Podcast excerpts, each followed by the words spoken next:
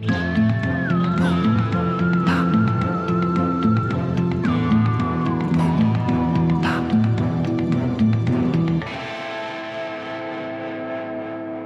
Robert. Guten Tag, David. Hallo und herzlich willkommen. Äh, wir befinden uns jetzt hier bei der 125.000 Euro Frage. Wir sind nämlich bei Wer wird Millionär? Der Filmedition. Äh, kein Scheiß. Letzte Woche, das wirst du nicht mitbekommen haben, weil du das ja nicht guckst, genauso wenig wie ich. Ähm, bei Wer wird Millionär ist eine Filmfrage äh, die 125.000 Euro Frage gewesen. Und Ja. mir, mir hatten Leute dann hinterher bei Twitter tatsächlich geschrieben, ah, guck an, man kann also mit den äh, Filmtrivias von David Hein also sogar reich werden. Und Sind Ich hab jetzt- 125.000 Euro reich, David? Mh, es gibt, glaube ich, Leute, also für dich nicht, Robert Hofmann. So war, das ich glaub- jetzt, so war das jetzt nicht gemeint, David. Ja, ja, äh, ja, ja, das musst du den Leuten erklären, nicht mir. Ähm, aber die, Inflation, Inflation. Ja, die Leute, die 125.000 Euro dann hätten, die würden sich freuen. Und wir spielen das jetzt hier mal durch. Ich war nämlich ganz überrascht. Äh, ich habe da tatsächlich mal eine Film-ABC-Folge zu dieser, äh, zu dieser Frage gemacht. Und ich äh, wünsche mir eigentlich schon seit ganz, ganz vielen Jahren, dass es ein Wer wird Millionär, eine Kinoedition gibt, zu der man dann mich zum Beispiel einlädt oder halt dich. Und dann, da, da könnte man dann halt so richtig reich werden. Also, ich stelle dir jetzt mal die Frage. Wird der Name eines Regisseurs mit Alan Smithy angegeben, ist klar, dass er A. selbst mitspielt, B. das Geld auftrieb, C. den Film nicht mag oder D. ohne Ton drehte. C den Film nicht mag. C. den Film nicht mag, bist du dir da ganz sicher, Nein. Robert? Du könntest auch noch jemanden anrufen. Nö, C. Oder das, Pu- das Publikum C. fragen. Film nicht du, mag. Du sagst C. Warum sagst du C? Ich habe das Gefühl, ich habe hab, äh, den, den Namen schon mal gehört und ich glaube, das ist das, wenn es so üble Verwerfungen gab, dass das dieses, dieses John Doe der Regisseure ist, was sie dann einsetzen unter einem falschen Namen. Antwort D fand ich irgendwie auch noch interessant. Was war D nochmal? Ohne Ton. Dass er ohne Ton gedreht hat. Nee, ich bleib bei C. Ist richtig? Dann loggen wir das jetzt hier ein und Robert Hofmann, Sie sind 125.000 Euro reicher. Äh, möchten Sie sich bei jemandem bedanken? Wen haben Sie denn im Publikum Ich weiß dabei? jetzt ehrlich gesagt gar nicht, ob du schon. Niemanden habe ich gerade dabei. Ich sitze hier ganz alleine ähm, Mhm. und äh, nehme die Wildschweine aus dem Wald, die ich heute nicht sehe, mit. Ich bin der Meinung, kann es sein, dass du bei Dune, bei diesem Jo- Jadowskis, wie hieß der Typ, der den, Jodorowski. hat der irgendwie sowas mit, mit du, ich bin der Meinung, wir hatten in unserer Podcast-Folge schon mal die Situation, dass irgendeiner den Namen nicht rausgegeben hat. Ich glaube, wir hatten das schon mal im Laufe dieses Podcasts, das Thema. Also ich kläre mal ganz kurz auf. Ich kann euch vielleicht empfehlen, wenn ihr wirklich mehr dazu wissen wollt und auch dir, Robert. Äh, ich weiß, du liest ja weder mein Trivia-Buch noch würdest du meine Film-ABC-Folgen gucken oder meine Trivia-Videos auf meinem Kanal. Aber es gibt auf dem Kanal Tinseltown. Aber nicht aus Disrespekt. Nicht aus Nee. Disrespekt, wirklich nicht. ja, das, du, das, ey, glaube ich dir auch total. Okay. Ähm, auf dem Kanal Tinseltown haben wir ja eine Zeit lang äh, Sachen gemacht. Du ja auch. Ich habe da das Film ABC gemacht und da gibt es das Video Der schlechteste Regisseur, den keiner kennt. Äh, mit, und A, wie Alan Smithy war da der Buchstabe. Und da Aha. erkläre ich quasi, wo das herkommt.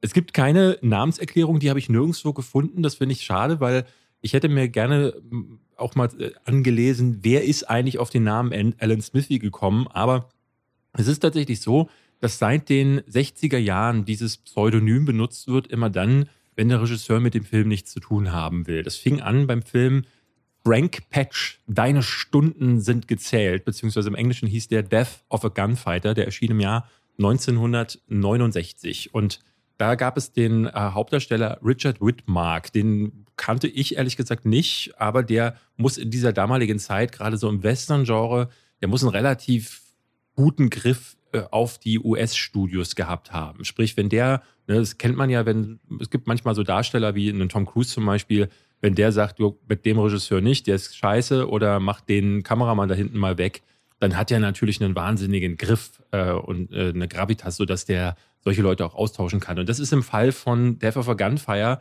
mit dem Regisseur Richard Totten passiert. Der hat sich übelst in die Haare bekommen mit Richard Whitmark. Ist ganz häufig so, dass es so an Filmsets das passiert. Und Richard Whitmark hat den dann austauschen lassen.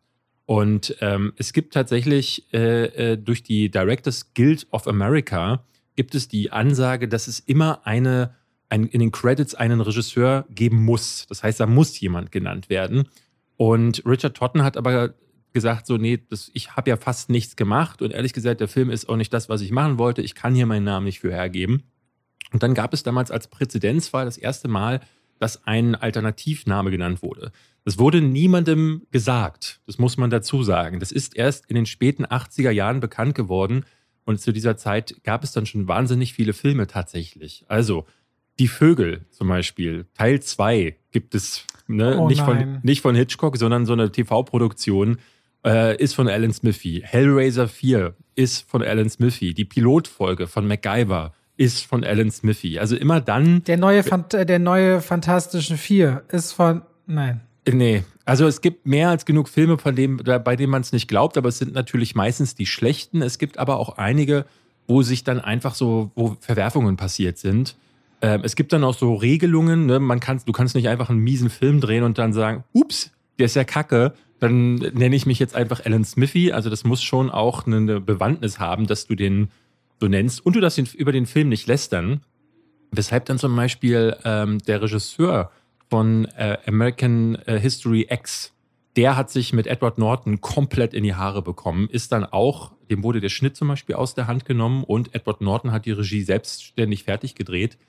Und auch der wollte nicht daran genannt werden, hat aber so sehr über den Film gelästert hinterher, dass die Directors Guild of America gesagt hat, ja gut, äh, geht nicht, weil äh, eine der Regeln ist, ähm, es darf nicht über den Film dann gelästert werden. Mittlerweile wird Alan Smithy tatsächlich auch eher so als Kult benutzt, ähm, aber äh, ich glaube, so richtig viele Filme gibt es gar nicht mehr, die Alan Smithy da zu stehen haben. Aber ja, das ist das Pseudonym für Regisseure, die dann sich meistens mit den Studios oder den Schauspielern oder so überworfen haben und dann nicht genannt werden wollen. Und ich wüsste gerne, wer auf den Namen Alan Smithy kam, konnte ich aber nicht äh, herausfinden, finde aber trotzdem ist ein schönes Ding. Und ihr hättet jetzt, wenn die Frage nochmal kommt, die Chance auf 125.000 Euro. Stellt sich die Frage, was macht man damit? Kennst du diesen Moment, als Sie Günther Jauch fragen, was würden Sie denn machen, wenn Sie eine Million gewinnen würden? Mhm. Weißt du, was er antwortet? Nein. Er antwortet ganz trocken, zu den anderen legen. Und damit herzlich willkommen zu zwei wie Pech und Schwafel. So, liebe Leute, bevor wir gleich etwas mehr über die Themen dieser wunderbaren, tollen 57. Folge eingehen und es auch etwas ernster wird, wird es Zeit für den größten Wiedererkennungswert neben David und mir, nämlich die Schaltung in die Werbung zur Koro Drogerie. Leute, habt ihr nicht auch manchmal das Gefühl, jetzt ein Kilo Nüsse bei diesem Film? Hm? Mhm. Habt ihr nicht manchmal das Gefühl, oh, hätte ich doch noch einen 5 Kilo Sack Reis zu Hause? Oder denkt ihr nicht manchmal. Der dann umfällt, wenn Robert Hofmann mal wieder einzelne Videos hochlädt? Mein.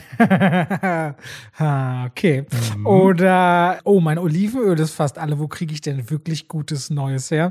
Dann haben wir einen richtig guten Tipp für euch, nämlich Coro Drogerie, eine Online-Drogerie, die haltbare Lebensmittel in Großpackungen direkt zu euch nach Hause schickt gegen ein wirklich faires Entgelt.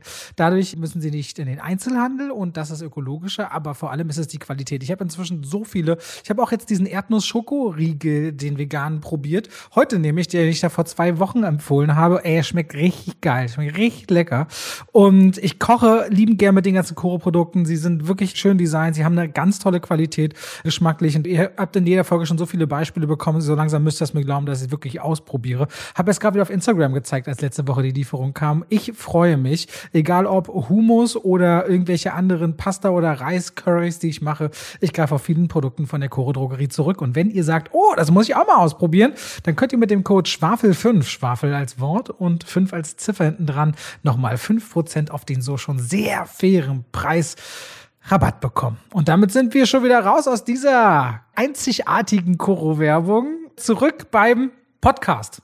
Das ist heute eine ganz spezielle Folge, weil wir zum ersten Mal seit ganz, ganz vielen Folgen eine haben, wo du fast alles gesehen hast und ich quasi nichts. Ich so. habe wirklich diese Woche fast nichts geguckt und es hat unterschiedliche Gründe. Der eine ist, dass ich tatsächlich ein bisschen raus war. Ich hatte recht viel zu tun, aber auch ähm, ich war jetzt am Wochenende, habe ich so einen kleinen Mini-Urlaub gemacht. Ich bin zum Beispiel in London gewesen äh, und habe mir ein Konzert angeguckt. Klassische Musik und zwar Spielemusik von einem meiner Lieblings-Videospielmusiker, Gareth Coker.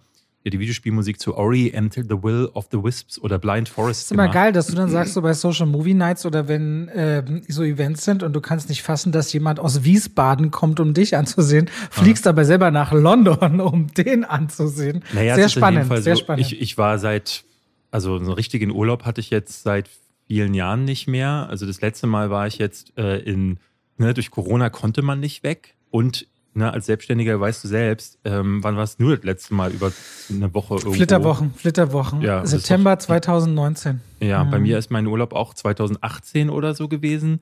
Ähm, deswegen machen wir das manchmal so, dass wir dann sagen, in dem Fall war es so, ich habe das gesehen und dachte so, ach komm, lass doch mal nach David, London. David, ich melde jetzt schon an, ich bin im Juli mal in Tirol äh, für neun Tage, ja. Ja, da, okay, dass aber das schon mal weiß. Die Podcast könnt ihr alle vorbereiten. Im Juli, äh, äh, da bin ich mal nicht da. Wie auch immer wir Da lade ich mir einen Gast ein. Und ich zu meinem Geburtstag bin ich in Rerik, drei oder vier Tage. Rerik? Ja, das ist irgendwie so die Familie meiner Frau, die fährt da gerne äh, jedes Jahr hin. Und nachdem wir uns erfolgreich zweimal beschwert haben, dass wir immer nicht mit sollen oder dürfen oder gefragt werden, wurden wir diesmal frühzeitig informiert und fahren jetzt mit. Mhm.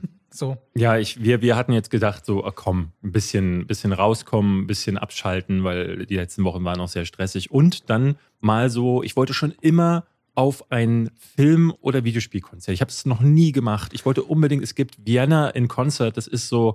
Hans Zimmer, das Hans Zimmer Konzert. Ja, nicht nur, nicht nur so, sondern auch so, äh, so Alan Silvestri und so. Also nicht nur, weil sonst hast du immer, immer Hans Zimmer. Es ist immer Hans Zimmer oder, wenn du Glück hast, noch Howard Shaw, beziehungsweise eigentlich immer nur die Herr der Ringe ohne Howard Shaw.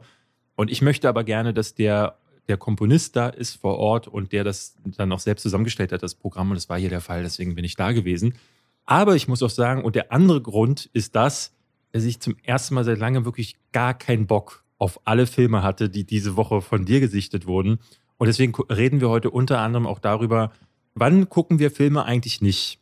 Denn wir haben hier, ne, wir versuchen hier mal Filmleidenschaft rüberzubringen, aber natürlich gibt es auch bei uns so Sachen, die wir auf den Tod nicht ausstehen können. Oder wo man sich sehr, sehr schwer tut. Und da gibt ja. es eben einiges aber drüber nachgedacht. Bevor wir aber dazu kommen, was ich gesehen habe und David nicht und warum er was nicht gesehen hat, wollen wir gerne oder wollen wir natürlich eine sehr omnipräsente, aber ernste Sache einmal ansprechen. Ne?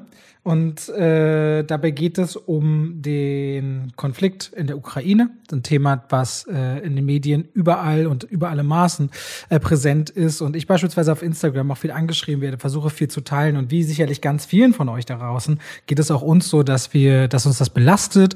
Äh, das ist für mich morgens, das, ich weiß nicht, ob es psychisch gesund ist, aber für mich ist es morgens das Erste, weil ich sofort aufmache, Nachrichten, gucken, was ist passiert. Ist was ist, gesund. Was, sicherlich nicht gesund, aber was ist in der Nacht passiert. Ich informiere mich sehr, ich interessiere mich schon immer sehr sehr für Politik und was in der Welt passiert, auch was so in der Wirtschaftswelt, also auf, auf verschiedenen Ebenen.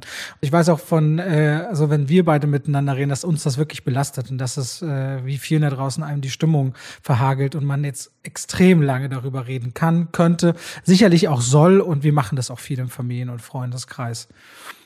Ich finde halt, äh, wir hatten jetzt lange ähm, in der letzte Woche schon darüber gesprochen und diese Woche war wieder so, weil es gibt natürlich auch die Filmwelt betreffende News, wie zum Beispiel Netflix hat jetzt ähm, die, das, das, die Sendung eingestellt quasi in, äh, in Russland. Äh, die großen Studios, Disney, Warner, die, äh, ich glaube auch Universal, haben alle ihre Filmstarts aus Russland zurückgezogen. Und wir haben dann überlegt, kann man darüber berichten?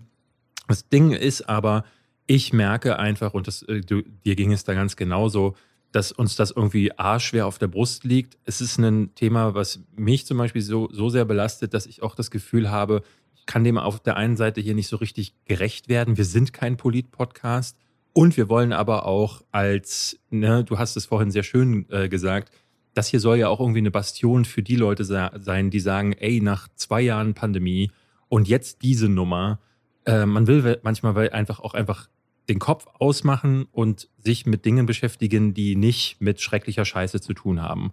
Und deswegen sagen wir, wir werden hier an dieser Stelle ähm, über den Krieg, über diesen Konflikt, ähm, werden wir äh, erstmal nicht mehr reden. Wichtig ist dabei natürlich, ähm, das ist auch keine, ich merke es im eigenen Freundes- und Familienkreis, das ist keine Vorfahrtaburteilung. Manche Menschen sind, sage ich mal, zugänglicher, andere sind sehr schnell, denen wird das sehr schnell zu viel, die können auch bestimmtes Leid nicht ertragen in einem Maße und das ist vollkommen verständlich. Und die suchen halt auch ganz gezielt nach Inhalten, die damit dann nichts oder wenig zu tun haben. Und ich glaube, da sehen wir auch so ein bisschen unsere Verantwortung, dass Unterhaltung trotzdem stattfindet und unsere Aufgabe im Rahmen dieses Podcasts und unsere Arbeit.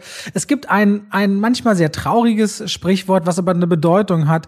Uh, the show must go on ist halt leider tatsächlich ja. so ein Zitat, was bedeutet, hey, und das, es geht weiter für diejenigen, die auch sich vielleicht nur mal kurz ablenken wollen. Das heißt also nicht. klar, wenn die Welt nicht mehr existiert, dann geht es natürlich nicht weiter. Ähm, ich muss immer so an, den, an, das, an, die, an die Band denken, die auf der Titanic spielt bis zum Ende ja. und sagt, das war meine Ehre, mit ihnen gespielt zu haben. So. Ja. Nicht, dass wir jetzt so heroisch werden, aber uns ist dieser Konflikt natürlich, wie euch allen da draußen, gänzlich und äh, vollen Umfang bewusst und äh, es prasselt genauso medial auf uns hinein. Wir haben uns aber beschlossen, das einmal hier so anzusprechen und sollte es an irgendeinem Punkt definitiv ein Muss geben, dann werden wir sicherlich auch darauf zurückkommen, aber wir wollen weiter über Filme und Serien reden. Das ist das, worum es uns genau. hier geht in zwei es gibt, es gibt ja mehr als genug ähm, Anlaufstellen, ne, wenn ihr euch informieren wollt und das ähm, ne, ich kann, ich bin zum Beispiel jemand, der da hin und her gerissen ist zwischen, äh, ich will eigentlich nichts wissen und andererseits eigentlich genau so informiert sein, dass ich zumindest über die grundlegenden Dinge äh, Bescheid weiß. Dann gibt es Politik-Podcasts oder man guckt auf YouTube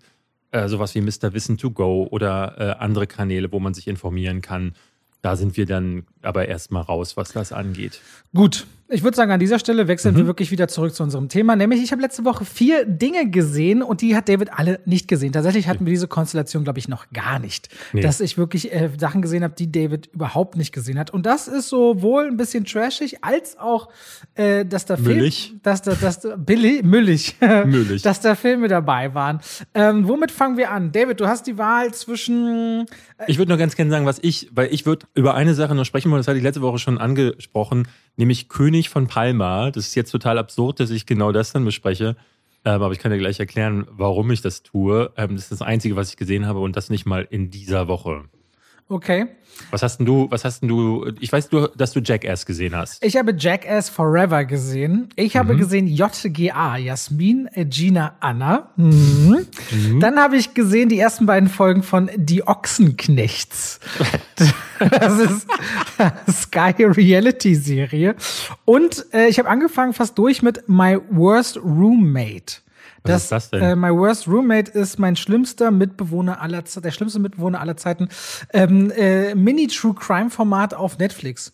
Aha. Also so eine Frau auch, die so, also richtig üble Geschichten, äh, wo sich nach und nach in ihrem Vorgarten, obwohl sie so um die 60, 70 ist, so sieben, acht, neun Leichen wiederfinden im Boden und sich dann so aufbaut. Leute, die einfach auf, auf aus welchen Gründen auch immer einen Mitbewohner suchen oder Leute aufnehmen, die dann vielleicht verschwinden. Oder wo es sehr gewalttätig wird. Das ist lass my worst Lass uns doch damit mal einsteigen. Also ich kann zum Beispiel mal sagen, ähm, das werden wir jetzt gleich mehrfach äh, besprechen. JGA wurde ich auch eingeladen. Ähm, Jackass Forever. Ähm, skurrilerweise habe ich gar keine Presseeinladung bekommen, aber hätte ich natürlich kommen können, wenn, äh, wenn ich gewollt hätte. Aber wollte ich nicht. Weil das sind dann bewusste Entscheidungen, das nicht zu machen. Und dann aber auch, was du so, dass du die Ochsenknechts guckst. So, das ist so, wie meine Frau oder aber auch ähm, andere Freunde von mir, die sagen, boah, die, äh, das Dschungelcamp, das ist Premium TV. Der Bachelor, Sommerhaus der Stars. Ja, ja, ja. Äh, äh, jetzt, jetzt gibt's, äh, äh, ich habe letztens, ich, ich, du musst dir das so vorstellen. Es gibt in dieser ganzen Welt auch das Trash-TVs. Ich weiß, ich kenne ja diesen Impuls, dass man sagt, jetzt mal abschalten. Ich kann das aber nicht besonders lange. Wenn ich schon was Trashigeres gucke, muss das noch einen ernsthafteren Mehrwert für mich haben, wo ich gefühlt irgendwas lerne. Also ganz ehrlich, Hand aufs Herz, ich habe mir dieses Jahr einen Monat Join Plus gegönnt, weil ich die neuen Doppelfolgen von Conny Rein Reimann sehen wollte. Ken, kennst doch Conny Reimann, oder? Den Auswandererkönig, der früher in Texas war mit seiner Familie, der ist dann nach Hawaii gegangen und er und Manu leben in Hawaii und er baut, er baut jede Folge was. Er ist so ein Typ, erinnert sich voll, erinnert mich voll an mich, der will dann so rausgehen und irgendwas zimmern und hämmern und machen, eine herzensgute Seele. So, das gibt mir was. Das ist nicht mal Trash, sondern das sind einfach Auswanderer, die sich so ihre eigene Existenz und Welt aufbauen. Und das finde ich toll. Das macht mir Spaß. Das ist, äh, das ist so lustig, ähm, weil ich da gar nicht so diesen, diesen Drang dazu habe. Also ich glaube, jeder Mensch hat ja so seine eigenen ähm, Guilty Pleasures oder so diese eigenen Sachen, mit denen er sich ablenkt. Es war ganz witzig, wir saß, lagen im Hotel äh, jetzt die Tage in London und ne, wenn wir so Pausen gemacht haben, weil wir den ganzen Tag unterwegs waren und es, äh, dann haben wir so durchgeschaltet und das englische Fernsehen ist ja wirklich die absolute Seuche. Das ist ja unglaublich. Also, als ich das letzte Mal in London war, gab es so einen Typen, da gab es so eine Talkshow, der hat die Leute so krass aufeinander aufgehetzt. Das habe ich noch nie erlebt. Ja, auch da, es gab so, es gab eine Sache, ähm, das war so, eine, so ein Witzding. Da haben so verschiedenste Com Comedians ähm, so äh, eine Punchline nach der anderen raushauen müssen. Und eine war schlechter als die andere und das Publikum lachte und lachte und wir guckten uns beide an und dachten, das ist ja, was, das ist ja grausig. Und dann haben wir umgeschaltet und dann lief da Naked Attraction. Kennst das gibt's das? hier auch, das läuft hier auf D-Max. Das ist unfassbar. Da sieht man nur Mumus und Pullermänner. Und dann steht da in der Folge, die wir dann kurz einmal, wir konnten das gar nicht gucken, da steht da so ein alter Typ, der dann auf ähm, fünf Ach, Naked guckte. Attraction, genau, Naked Attraction ist genau. das, wo die Tore von unten nach oben aufgehen. Exakt, Das genau. gibt's auch auf Deutsch in Deutschland, auf RTL ja, mit 2. Milka, irgendwann Milka Fernandes oder so, die mal bei, bei ja, ja, oder so ja, moderiert das hat. komplett. Ähm, hatte mir meine Frau dann meinte so, das, das gibt's auch in Deutschland. Ich so, nein, das gibt's nicht in Deutschland. dann habe ich das gegoogelt, das gibt's wirklich. Das ist, da stehen die in so Kästen und dann sieht man, die sind hier nackt und dann sieht man aber wirklich nur, und die Kamera filmt auf die primären Geschlechtsteile drauf und dann steht da so ein alter Typ, der dann da so guckt, hm, diese Schamlippe. Mm. Und ich dachte, was ist das? Ist ja i, was ist, ist ja schlimm. Okay, David, jetzt wo wir dabei sind, ich glaube, zwei Formate, die in Deutschland noch immer krass in den Trends sind. Kennst du mein Leben mit 300 Kilo? Nee. Das kennst du nicht? Das Nein, ist Mann, so, ich guck sowas alles Das ist ein Format auf D-Max, wo Menschen, die 300 Kilo oder mehr wiegen, halt einfach richtig vom Leben gezeichnet sind und die richtig schnell halt irgendwie eigentlich 150 Kilo abnehmen müssten mindestens. Aha. Und die auch nicht mehr alleine aus dem Bett kommen und so. Das richtig krass. Und eine Freundin, die so ein Grüße gehen raus an Trish. die hat so eine, kennst du das? Manche Leute finden doch eklige Dinge. Die Masseurin? Nee, nee, nein, kennst du, nee, die kennst du nicht. Ähm, es gibt doch, manchmal finden Leute es zum Beispiel, wenn, Kennst du Dr. Pippelpopper? Der, der Pickelausdrücker? Die Drücker, die Pickelausdrückerin, die so riesen, riesen geschwülste ja. ausdrücken, äh, so ein halbes Kilo. Oh, komm, hör auf, hör auf, hör auf. So, ich sag ja nur, sowas gibt's. Aber es gibt auch clevere Formate, wo ich dachte, oh, zum Beispiel in den USA fiel mir auf, ich könnte mir vorstellen, das wäre was für dich. Kennst du das Erfolg, äh, ähm, das Jamie Foxx Fernsehformat, was er mit seiner Tochter zusammen moderiert? Nein. In den USA? Ähm, ja, aber das ist so geil. Wir reden hier so oft über alte Filmklassiker und äh, dass wir die nachholen könnten. Ne? Und du sagst dann, nee, Alien 1, nee, habe ich nicht gesehen. Aber dann auf Jamie Foxx neuer Sendung oder so eine Pickelausdrücker-Sendung, da bist du voll informiert. Was ist das denn? Aber zum Beispiel, nee, ohne Scheiß, das könnte ein Format für dich sein, weil du magst ja Musik sehr, ne? Bist ja, ja. schon ein Musikmensch. Und ja. er hat ein Format in den USA, das heißt äh, Beat Shazam. Und mhm. du musst, da treten Paare gegeneinander an und du musst schneller einen Song erkennen, als Shazam es per Tracking erkennt mhm. quasi. Und das ist richtig cool. So, das ist richtig witzig, also gut aufgezogen, so ein bisschen wie so eine Familienmusiknummer. Das ist zum Beispiel, zum Beispiel ganz cool. Das ist meine, meine, eine meiner absoluten Lieblingssendungen ähm, von äh, die äh, eine, äh, eine schrecklich nette Familie. Ja. Da gibt es eine Folge, wo Al Bundy einen Song hört äh, im Radio und den findet er ganz fantastisch. Und er kommt einfach nicht darauf, wie dieser Song heißt. Und er versucht alles. Ne? Er versucht, sich durchzutelefonieren. Und dann kommt er ne, zur Musiksendung. Er versucht, den Künstler ausfindig zu machen. Er versucht, Freunde zu fragen. Und dann rät ihm jemand, pass auf, es gibt da diesen Radiosender, wo ein Typ, der ist ein Genie, der erkennt jeden Song. Ah nee, das ist ein Laden, genau, das ist ein Musikgeschäft. Und er geht in dieses Musikgeschäft und vor ihm steht eine Frau und die sagt so, ah, könnten Sie mir vielleicht sagen, wie, äh, wie der Interpret dieses Songs heißt? Und er so, ja, das ist, ähm, ne, und also der Song ist gar nicht zu erkennen und äh, ich musste so lachen, weil quasi die, äh, die Message in der Szene ist, dass der so, so, sogar aus dem Rülpsen würde der noch äh, Bruce Springsteen raushören. Und dann kommt Al Bundy ran und trägt dann wirklich so seinen Song vor, der ganz klar zu erkennen ist und dann sagt er als, zum allerersten Mal, nee, habe ich noch nie gehört. Und das, ähm, weiß nicht, wie ich auf die Anekdote jetzt kam, aber ich muss sagen. David, dazu muss man auch ein Zitat bringen. Bei aller Aufregung sollten wir aber nicht vergessen, dass Al Bundy 1966 vier Touchdowns in einem einzigen Spiel gemacht hat und mhm. den Polk High School Panthers damit zur Stadtmeisterschaft verholfen hat.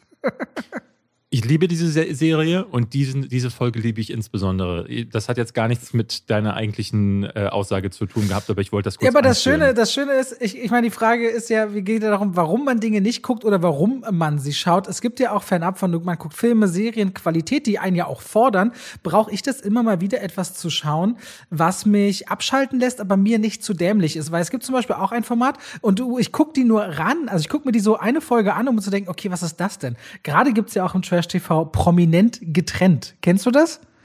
Nee. Das sind ehemalige Promi-Paare, die auch so zusammengeschmissen werden wie in so einem Sommerhaus und Aufgaben zusammen machen müssen und im gleichen Bett schlafen müssen, die aber schon lange getrennt sind, die sich also oftmals auch nicht leiden können. Ex-Partner. Was soll denn das? Aber also warum, warum macht man, also klar weil, Geld. Weil, weil sie, na klar, sie überlegen dann in der Redaktion, okay, was, was geht denn jetzt? Also jetzt, jetzt haben wir die neuen Abgründe ergründet, was alles gar nicht geht und was moralisch verwerflich ist. Was können wir dann noch rausholen, ne? Also genau deswegen habe ich halt kein Fernsehen mehr, ne, weil sich äh, Hast du nicht so einen Fernseher? Du hast aber einen Fernseher. Ich habe einen Fernseher, ja. Guten Fernseher, glaube ich, ich hab sogar. keinen TV-Anschluss.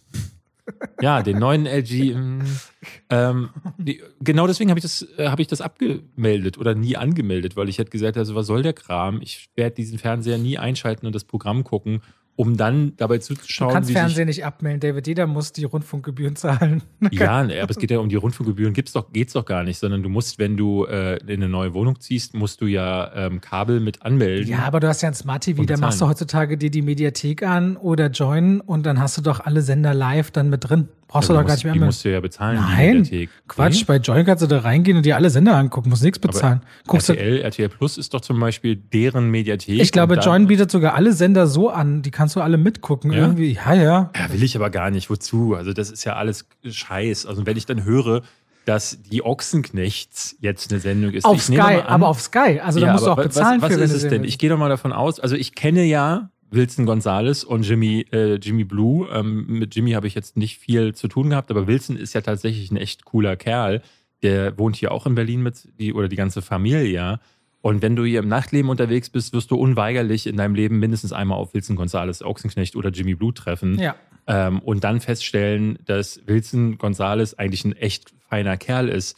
Und ich hatte von dieser Serie schon viel früher gehört, ähm, weil sie davon immer erzählt haben. Und ich dachte die ganze Zeit, der, warum? Wie, wieso sollte das jemand gucken? Und ähm, wieso macht dann auch, wieso machen, also gerade auch ähm, der Wilson ist zum Beispiel so ein ganz ruhiger, recht introvertierter Typ, so ein ganz lieber. Ich habe den auch fünf, sechs Mal getroffen und länger gequatscht. Am Anfang war mir so die Wortwahl, ich weiß noch, der, der hatte, ah wohl, nee, keine interne. Am Anfang dachte ich kurz so, hm, schon speziell, aber je öfter ich ihn traf, da merkte ich so, ah, der ist so. Und vor allem, ja. der, der, ich hatte nie das Und Gefühl. mega Filmnerd. Übelster ja, Filmnerd. Genau, ich hatte auch nie das Gesicht auch so bei so Filme gucken, wenn er so erzählt, wo du denkst, öh, das hast du gesehen?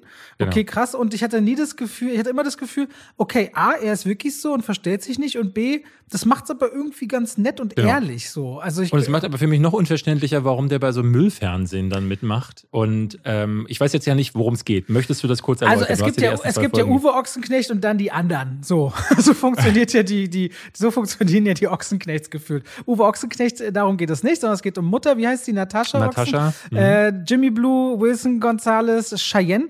Die ich, äh, die habe ich mal auf einer Premiere. Das muss vor zwölf Jahren oder so gewesen sein. Rumlaufen sehen. Da war die ganz klein mit so schon so höheren Schuhen, wo ich so dachte, äh, wie krass ist das denn in dem mhm. Alter? Und, jetzt ist sie Mutter. Und jetzt ist sie, genau, jetzt ist sie Mama und ihr Freund, der auch Landwirt ist. Um die geht das im Grunde. Und die sind bei Ach, dem um zu nur Hause. Um die beiden. Nee, nee. Cheyenne, ihren Landwirt, die beiden Brüder und die Mutter, die sind da Aha. und auch noch die Mutter der Mutter. Die hängen am Anfang auf so einem ba Bauernhof bei ihm da rum, irgendwo, ich weiß nicht, Süddeutschland oder Österreich, glaube ich.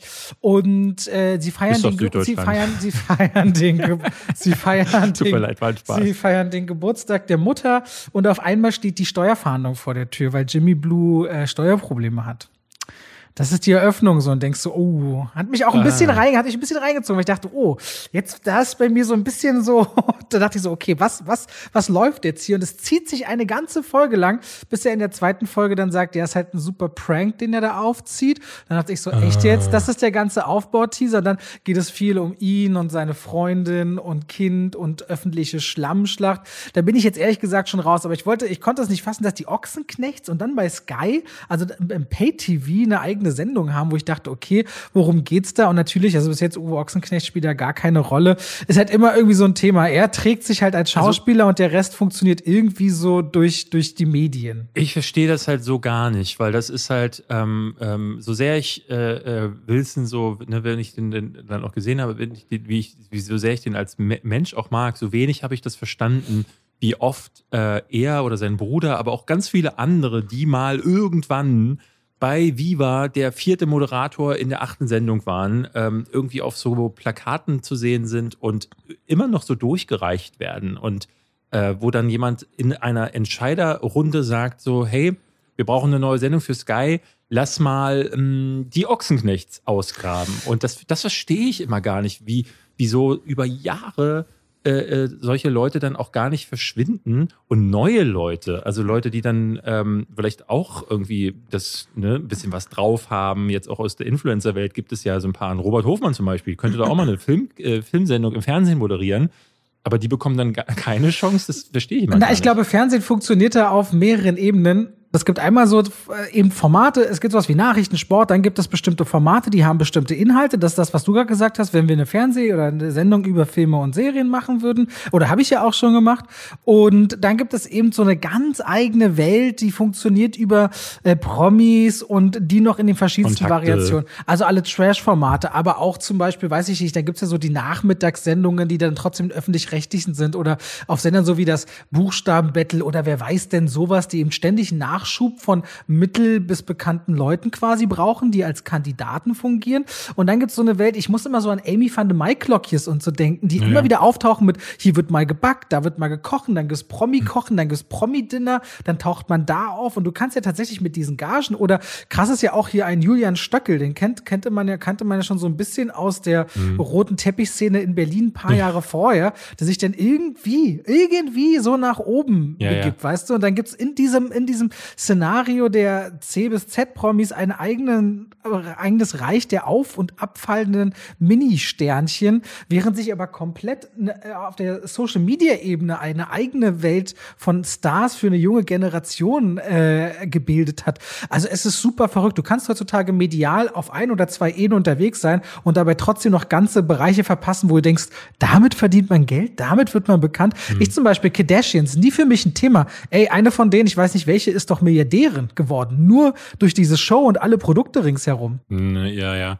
Ähm, also ich meine, ein schönes Beispiel aus der, aus der Richtung ist eigentlich Aaron Troschke. Also äh, Aaron äh, Troschke hatte ja, wurde bekannt durch Wer wird Millionär. Ne? Drei, ich glaube, er hat drei Folgen mitgemacht, weil er halt ge gelabert hat wie so ein Waschbrett und hat dann äh, dadurch. Was damals aber medial auch wirklich äh, durchgegangen ist, was man quasi so lange da gesessen hat, dass ein Werbebreak nach dem anderen und wirklich ganze Sendungsschlusstöne genau. ja quasi. Und daraufhin wurde er eingeladen, und das ist ja schon eigentlich absurd, zu Promi Big Brother. Promi Big Brother hatte da Das war da, doch aber viel später, oder? Zwei Jahre oder ich hätte gefühlt, drei Jahre. Da waren viel mehr Jahre dazwischen. Na, na, ja, aber also überleg mal. Und dazwischen hatte er ja äh, sich nur auf YouTube verdingt und noch in seinem kleinen äh, Laden gearbeitet. Und trotzdem hat jemand nach drei Jahren oder so gesagt, jo, dann lass uns mal Aaron Troschke nehmen. Und nachdem er das dann gewonnen hat, dann war quasi die Tür geöffnet. Und seitdem ist der quasi nie äh, verschwunden, ist hier mal bei RTL 2 und da mal. Und das ist schon krass, dass wenn ja, sobald du einen Namen hast, bist du irgendwo gesetzt. Irgendwann naja, immer wieder. Nimm mal Big Brother, ich meine, Jürgen Milski, das war erste Staffel. Der macht doch heute, moderiert er immer noch so Buzzer-Call-in-Shows und sowas. Also ich meine, irgendwie. Also um nochmal darauf zurückzukommen, ich habe ich, ich habe auch früher mal, ich glaube, die allererste Staffel Big Brother geguckt und ich habe auch mal äh, eine Folge Dschungelcamp geguckt, aber ich habe das, ich habe das nie verstanden und ich will mich da gar nicht irgendwie, irgendwie erheben, weder moralisch noch auf einer anderen Ebene. Es ist wirklich einfach so, dass ich, wenn ich die Wahl habe, womit ich meine Zeit verbringe, dann sage ich halt echt so, nee, das ist mir wirklich zu blöde. Also da dann vielleicht lieber ein dummes Videospiel oder vielleicht einen, dann gucke ich lieber nochmal Ro Robocop. Also wo wir jetzt auch in England waren, haben wir dann umgeschaltet und der einzige Film, der im Fernsehen lief, war Robocop 3. Und der, ne, ich liebe Robocop, aber Robocop 3 ist wirklich absoluter Rotz.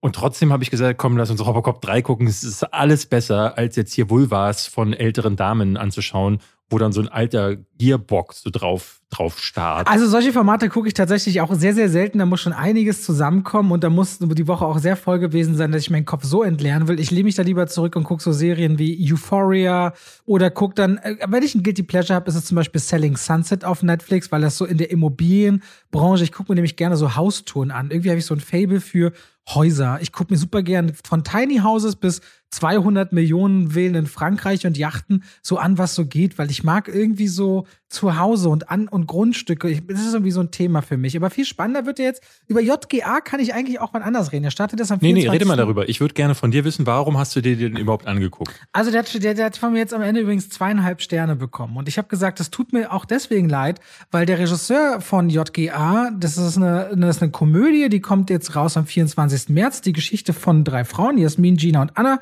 die Junggesellenabschied feiern auf Ibiza eingeladen sind von einer Freundin. Nur die meisten Gäste sagen ab und auch die zukünftige Braut ist schwanger und kann nicht in Flieger, hängen die drei also alleine rum und sagen, naja gut, dann machen wir halt selber Ibiza-Party, haben kein richtiges Hotel, haben kein Geld. Und dann trifft Jasmin auch noch auf ihren Ex, die auch zu dritten Junggesellenabschied feiern und sie will sich nicht die Blöße geben und tut dann auf einmal so, als wäre sie die Braut. Und ich dachte nach dem Trailer, oh Gott, sowas brauchen wir, habe ich echt nicht vermisst während der Pandemie, mhm. deutsche Komödien, die so aufgezogen sind.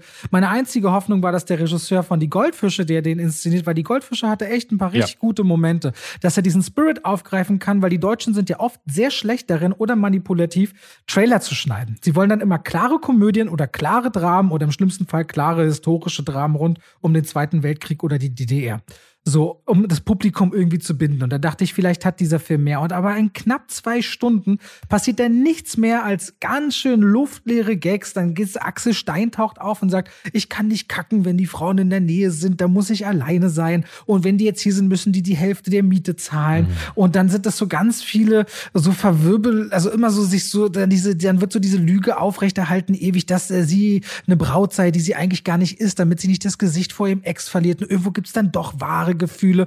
Und ich fand das super vorhersehbar, die Gags richtige Rohrkrepierer. Und gerade bei Komödien ist es ja oft so, dass die wahnsinnig schnell peinlich werden. Eine Komödie, die nicht lustig ist, verliert halt super schnell an jeglicher Substanz. Ja, gerade die Deutschen. Also und ähm, der Trailer hat das ja wirklich sehr schön gezeigt. Also wenn die, ne, sie müssen ja dann in so einem Fall schneiden sie die besten Gags raus. und ich finde zum Beispiel, ähm, bei Komödien bin ich sowieso echt auch ein gebranntes Kind ich habe jetzt gerade das Gefühl, wenn ich so, so die Trailer aktuell so überblicke, ich schaue mir Komödientrailer fast schon eigentlich gar nicht an, weil das gar nicht mein Genre ist. Aber ich hatte jetzt den Trailer zu The Lost City gesehen. Das ist der neue Film mit Sandra Bullock. Sandra Bullock, Channing Tatum und Brad Genau. Und der hat so ein paar Szenen drin, wo ich dann denke, ähm, der, der, das scheint vom Timing her und von der Art und Weise, wie das funktioniert, ähm, noch am ehesten in so eine Richtung zu gehen, wo ich sage, so, es könnte sein, ne, wenn ich schon beim Trailer schmunzle oder wenn ich zumindest das Gefühl habe, dass ich nicht wird, wie, ich weiß nicht, ob du den Trailer zu The Bubble gesehen hast, der neue von Judd Apatow. Nein. Äh, geht, äh, ist so ein Corona, ähm, also es geht um eine Filmproduktion. David Duchovny spielt mit, äh, irgendwie gefühlt halb Hollywood wieder. Also es sieht aus ein bisschen wie äh, Don't Look Up, nur halt mit so einer Filmproduktion, die äh, es geht um einen Dinosaurierfilm, der produziert werden soll, aber weil das Set wegen Corona irgendwie abgesperrt wird, äh, drehen da alle. Das ist eine Netflix-Produktion, oder? Genau. Ah, The, ich hatte gelesen, ich hatte The gelesen Bubble. davon. Genau, The Bubble. Sieht furchterregend aus. Ähm, aber man muss sagen, Don't Look Up äh, gefielen mir die Trailer auch nicht. Aber eigentlich habe ich ein ganz gutes Gespür, äh, Gespür dafür. Und bei JGA war es aber so, dass sie sich, ne, die besten Gags im Trailer waren schon Gags, wo ich dachte, äh, da will ich nicht ins Kino gehen. So. Und das ist dann witzig, witzig dass du dann trotzdem sagst, so gehe ich rein. Also, weil bei deutschem Kino mache ich ja generell einen, einen Bogen drumherum in, in den meisten Fällen. Und insbesondere dann, wenn ich halt schon wirklich mit Ansage be äh, bekomme, das ist Mist. Nun muss man dazu sagen, ähm, und das ist ja ein bisschen auch das Thema dieser Folge, ich kriege ja immer wieder auch so unter meinen Filmkritiken so die Frage, du hast doch aber gewusst, dass Hanau scheiße ist, warum guckst du denn den? Du hast doch gewusst, dass XY Müll wird, warum machst du, warum tust du dir das eigentlich an? Und ich habe auch definitiv ähm, so ein ganz verschrobenes, ähm, ich, will, ich will nicht sagen Auswahl. Also wenn ich jetzt zum Beispiel auf die nächsten Wochen gucke, der neue Film von Michael Bay, Ambulance, kommt am, ich glaube, in der 24. März. Genau, 24. Und wenn man sich den Trailer anguckt, dann sehe ich jetzt schon, ähm, ne, Six Underground war ja für mich einer der schlechtesten Filme der letzten zehn Jahre, sein letzter Film, den er für Netflix gemacht hat. Und Ambulance mhm. sieht ehrlich gesagt nicht besonders gut aus. Aber ich denke mir so, irgendwie möchte ich den gucken. Obwohl es wieder mit Ansage ist, wohingegen sich so bei Morbius oder Sonic 2, Aber die eine Woche Beispiel, später starten, wenn ich, wenn ich nicht Filmkritiken mache, machen würde, würde ich sagen, gehe ich nicht rein. Aber ich muss auch sagen, zum Beispiel bei Ambulance interessiert mich allein schon die Kombination aus Jack Gyllenhaal und Yahya Abdul-Mateen dem Zweiten, weil das beides das sehr du, coole Das hast du geübt. Was, Yahya Abdul-Mateen der Zweite? Das hast du geübt. Nein, der Typ wird uns immer öfter begegnen und deswegen habe ich mir langsam mal, ich dachte mir, den Namen werde ich mir merken müssen, weil der ist einfach zu gut. Also habe ich mir versucht, ihn mal zu merken. Okay. Ja, du, so gut ist, ja, zuletzt hat er in Matrix Resurrections mitgespielt und da war er echt nicht gut. Aber, Candy, Candyman, Candyman war klasse. Und da hat er, da musste er das Ding ja auch tragen. Ich habe mir übrigens in London, äh, sind wir auf so einem Markt gewesen, auf dem Camden. Hast du in Spiegel dreimal Candyman reingesagt? Nee, da gab es so einen Künstler, der hat so Aquarelle äh, von so Filmpostern und so gemalt und da habe ich mir drei Aquarelle von Horror-Ikonen geholt, nämlich von Hellraiser, von Candyman. Ach, eigentlich hätte ich dir das jetzt zeigen müssen. Doof, Scheiße. dass ich das, ja, doof. Verpasste Chance. Aber äh, vielleicht poste ich das auf. Weißt du, wie ich den Bogen von Candyman zu Jackass kriege? Willst du mir, willst du noch mal über Jack, äh, über JGE noch ein bisschen erzählen? Nee, nee, also, das, also doch, ich kann dir gerne darüber erzählen, weil den, ich habe heute die Review gedreht und dass ich den Film gesehen habe, ist exakt zwei Wochen her. Und ich habe in der Kritik gesagt, Leute, es gibt Filme wie The Batman, wo ich merke, da will ich drüber schlafen, ich will gucken, was der mit mir macht und ich merke Tag für Tag diese Atmosphäre und ich will den nochmal sehen. Und dann gibt es Filme, wo du schon nach dem Ausmachen merkst, kannst du dir das bis morgen merken? was da Ja, passiert ist. Und jetzt zwei Wochen später ich so, hm, was genau ist da eigentlich passiert? Und ich schwöre dir, der geht so schnell, der geht ins eine Auge rein und aus andere wieder raus. Das ist einfach ein ganz zäher, langweiliger 0815 vorhersehbarer Film. Ich habe bei Filmstarts danach mal gelesen, da gibt's eine richtig gute Kritik. Vier von fünf Sternen für den Film. Was? Und ich komme nicht, ich komme nicht drauf, warum. Und dann scrollte ich nochmal hoch, wer die geschrieben hat. Und dann fiel mir auf, eine Karin hat den die Kritik geschrieben. Und dann fiel Oh. mir mal wieder auf, dass so viele Leute bei Filmstarts anscheinend die Kritiken schreiben. Ja. Ja, noch unabhängig von Sebastian, den wir als Gast hatten, der dann äh, Podcast, glaube ich, macht und die Videos macht, dass es immer, dass es eigentlich viele Leute sind. Ich finde, man sollte so, Redaktionen müssten irgendwie unterteilen oder noch sehr ersichtlicher machen, wer Ja. oder was schreibt es jetzt. Weil es ist natürlich auch nochmal die Zielgruppe von JGA, ist, glaube ich, einfach sehr stark auf weiblich gedacht, ne? Also und die wo- Deutschen. die, die, ähm, die Engländer machen es ganz clever. Also ich lese ja sehr gerne die Empire und die Total Film und die machen es so, dass sie ihre äh, Genre-Spezialisten haben. Also äh, bei der Empire, Kim Newman guckt sich fast alle Horrorfilme an. Und das ist insofern gut, weil du dann äh, auch als Zuschauer einen ungefähren Gradmesser hast. Das merkt man ja bei so Leuten wie uns beiden, ne, bei einzelnen Kritikern, dass äh, es mehr als genug gibt, die sagen, äh, was, David findet den Kacke, dann wird er mir gefallen oder andersrum, weil sich die Geschmäcker gleichen. Aber wenn du dir nie sicher sein kannst bei so einem groß, größeren Magazin, wie passt der Geschmack des äh, Kritikers oder der Kritikerin zu meinem, dann ist das, glaube ich, ein Problem. Aber äh, ja, wie da vier von fünf zustande kommen, das ich, dann dafür müsste ich ihn sehen, aber es sieht nicht nach einem Film aus. Ähm, also wirklich nicht. Ich versuche dann auch noch mal zu überlegen, Robert, hast du da irgendwas jetzt völlig falsch? Aber warum bist und du rein? Warum bist du rein? Ich habe manchmal diesen An nicht, nicht Anspruch, aber ich will nicht ganze Bereiche aus dem Blick verlieren. Aha. Zum Beispiel, wenn wir immer wieder reden, sagst du ja deutsche Filme, ja, hab ich gucke ich im Grunde nicht. So und das Aber möchte du ich ja bei nicht. Animes. Du sagst ja bei Animes ganz ja, klar. Deutsche, deutsche Filme machen auf dem deutschen Kinosegment 25 Prozent aller verkauften Tickets aus. Animes sicherlich unter 5 Ah, also geht's ums Geld. Das macht Nee, das geht um die Relevanz. Es gibt ja eine, Reva eine Relevanz, ne? Also zum Beispiel, du wirst ja auch sagen, angenommen, du hast jetzt keinen Bock auf den neuen Transformers-Film, ja, was ich mir gut vorstellen kann, Ja. ich ja auch nicht. Trotzdem werden wir den ja beide schauen, weil der eine Relevanz hat, eine offensichtliche Relevanz. Aber es hat Jackass auch und den würde ich nicht gucken. Aber die Relevanz von Jackass und Ja. äh, Transformers sind immer unterschiedlich. Und dem gesamtdeutschen Markt gegenüber kann ich diese Relevanz nicht ignorieren. Deswegen gucke ich der Pfad, ich gucke JGA, ich gucke vielleicht sowas wie eingeschlossene Gesellschaft. Ich freue mich zum Beispiel, ich hatte gestern, wenn ich das, Warner- das Line-Up von Warner mal durchgegangen, der nächste, glaube ich, Elias Mbarek-Film wird inszeniert von äh, Michael Bulli-Herbig. Und Ballon Hm. war großartig, aber Ballon fand ich großartig. Hast du Ballon gesehen? Nee. Michael, dann gehst du, und genau das ist halt der Punkt. Das will ich, da bin ich bei mir immer, ich will nicht, dass das passiert, dass wir für den deutschen Film so, äh, ich will den Blick nicht verlieren, ne? Und deswegen gucke ich so ein, zwei deutsche Filme im Monat, wenn es geht, die ins Kino kommen. Ich habe ja auch wunderschön nachgeholt, beispielsweise, der über eine Million Zuschauer in Deutschland gemacht hat, um so ein bisschen zu verstehen, was tut sich da, was gibt's da. Und das ist so ein bisschen mein Grund. Nicht, weil ich Lust auf JGA hatte. Also nicht, ich habe da wirklich nicht Lust drauf. Aber ich hinterfrage meine Lust auch nicht so oft. Ich denke mir so, ich finde, das sollte man machen. Das ist öfter auch so eine geschäftliche Entscheidung, wo ich denke, das gehört schon dazu dass ich mir das mal angucke, auch um mein inneren, mein inneres Filmometer so neu zu kalibrieren. Ich brauche auch immer mal wieder Scheiße, damit ich weiß, was gut ist. So. Weißt ja, du? wobei, wobei ich da wirklich sagen muss, ähm, äh, da das ne, Scheiße kriegst du ja auch in den USA oder in den anderen äh, Ländern. Ne? Und ich finde, ich würde mich lieber dem Weltkino öffnen, weil was aus Deutschland kommt, das kann ich wirklich äh, mit Ansage vorhersagen. Da muss ich, muss ich mich gar nicht groß anstrengen. Ich weiß, wie die Komödien aussehen. Du hast mal, mal, manchmal Glück. Letztes Jahr Fabian und der Gang vor die Hunde zum Beispiel ist dann so ein Ding. Oder Systemsprenger. Oder, gut, ich habe hab Toni Erdmann nicht gesehen, aber äh, viele sagen ja, der sei gut. Ähm, es, es, gibt diese Ausreißer, aber es sind, die sind so selten und die dann auch mal ein bisschen was anders machen, äh, dass, ich, dass ich dann lieber sage, meine Zeit möchte ich damit verbringen, auch mal nach Frankreich, mal nach Japan, mal nach Korea zu gucken. Voll. Aber, das, aber, du hast mich gefragt, warum ich JGA schaue und das ist so schon der Punkt. Aber das hat natürlich auch eine Geschichte, dass ich ja früher geschauspielert habe und es auch eben Leute im Freundes- oder Bekanntenkreis gibt, wo ich das Gefühl habe, es interessiert mich schon auch, was da passiert. Und das gucke ich mir gerne an oder ich mache dieses Jahr oder nee, ich, ich mache ja immer wieder Juryarbeit auch für wichtige Filmpreise in Deutschland. Nun laufen die für viele, die international gucken, eher unter ferner Liefen, aber trotzdem muss ich ja schon so ein bisschen wissen, was kursiert. Das gehört einfach dann mit zu dem Portfolio dessen, wo ich ja. ein bisschen Überblick haben möchte. Pass auf, bevor, wir, bevor du deine großartige Überleitung äh, machen kannst von Candyman zu Jackass, äh, kommen wir nochmal in die Werbung. Nee, Quatsch.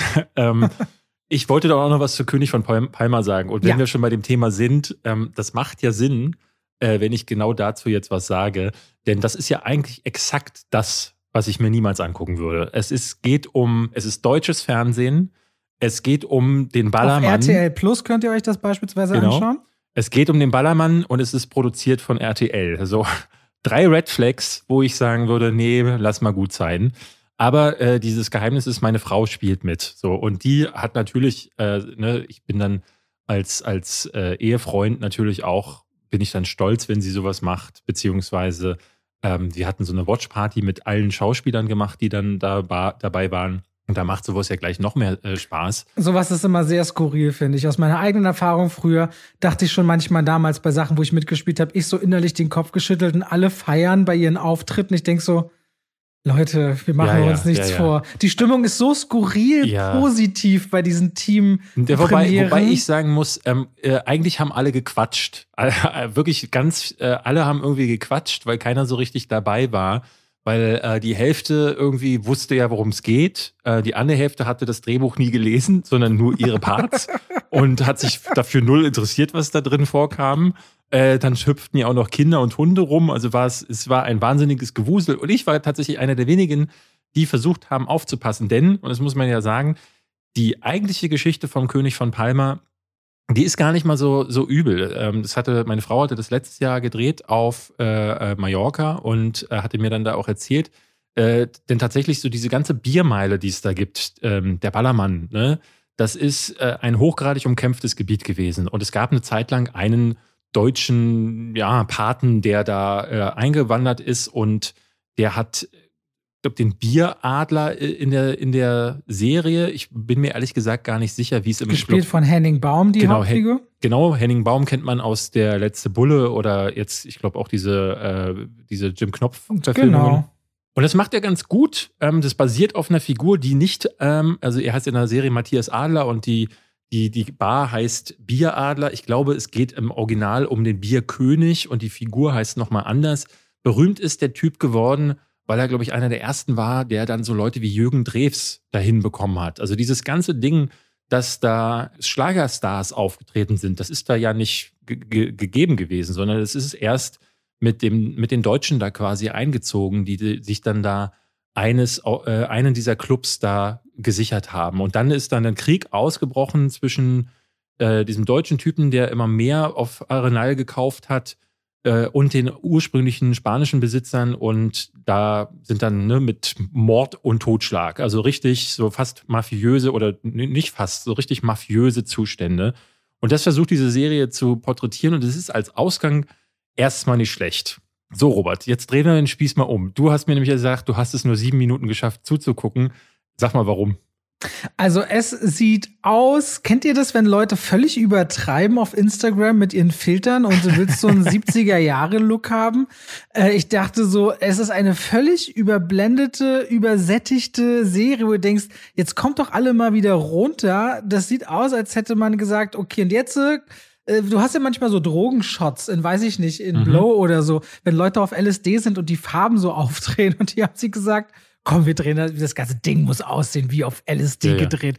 Es und, und es sind auch noch, äh, es sind noch Lensflares mit da drin. Also es ist Sonnen durch, es sieht aus, als hätte ich irgendwie so ein altes Fotoalbum aus den 70ern gefunden, was ewig in der Sonne gelegen hätte und muss, ich muss so ganz doll drauf gucken, um Sachen zu erkennen und das sollte, das ist die kreative Idee hinter dem Look dieser Serie. Und das gepaart mit so anfänglich den so typisch deutscher Art zu spielen, wo du auch merkst, hätten sie mal doppelt so viele Drehtage gehabt. Und wir haben es zu viert angemacht, waren wir nach sieben bis acht Minuten raus. Ja. Das merkst du, ich saß mit drei Frauen auf der Couch, die dann alle äh, anfingen, ihre Handys nach und nach rauszuholen und auch gar nicht mehr von denen wegguckten. Und da weißt du, mhm. und ganz ehrlich, die ersten sieben Minuten sind höllisch wichtig für eine Serie, um zu entscheiden, ob ja oder nein. Also ich muss sagen, die erste Folge ist tatsächlich die schwächste. Die ist noch regelrecht schlecht, ähm, weil da eben genau das auffällt, was du sagst. Ähm, das Schauspiel ist ähm, die, Aber in der ersten Folge ist deine Freundin auch nicht drin. Nee. Muss man ja mal sagen. ja. Es gibt einen Voice-Over, ähm, der das so durch diese äh, Geschichte führt. Und das ist, glaube ich, das schlechteste Voice-Over, das ich je gehört habe, irgendwo. Ähm, aber wenn du dann das mal, da mal so ein bisschen drüber hinwegkommst, was ich ja musste in dem Fall, aber das ist halt so ein bisschen die Frage, werden Leute nach dieser, äh, durch diese erste Folge durchkommen? Weil, wo ich dir total bei, beipflichte, ist ähm, der inszenatorische Part. Es wirkt so ein bisschen so, äh, dass da ein Regisseur oder auch ein Produ Produzententeam dahinter saß, die gesagt haben, das muss Hauptsache, es sieht irgendwie künstlerisch aus. Wir versuchen einen 70er-Jahre-Look hinzubekommen, wissen aber nicht richtig wie. Also, äh, Farben nach oben drehen bis zum Get-No, aber wir machen auch noch einen Unschärfefilter wie bei Zack Snyder rein, was dann keinen Sinn mehr ergibt, weil plötzlich hast du diesen äh, diesen ausgewaschenen Look der Farben. Äh, ja, vor allem, das sieht immer billig aus, wenn du auf einer 1,4er Linse zum Beispiel drehst, also mit einer, mit so einer Brennweite, dann hast du eine durch die Optik erzeugte Tiefenunschärfe beziehungsweise Schärfe. Wenn du das nachträglich machst, sieht das immer so aus wie aus dem Handy gerendert. Das hat so einen ganz komischen Effekt dann. Das muss, also man sieht an den Rändern der Figuren tatsächlich auch so, äh, dass, dass es so Frakturen gibt. Das heißt, das ist nachträglich äh, eingeführt worden, was es dann noch absurder macht, weil spätestens da in der Bildbearbeitung muss ja jemand gesagt haben, ah, das sieht vielleicht nicht ganz so gut aus.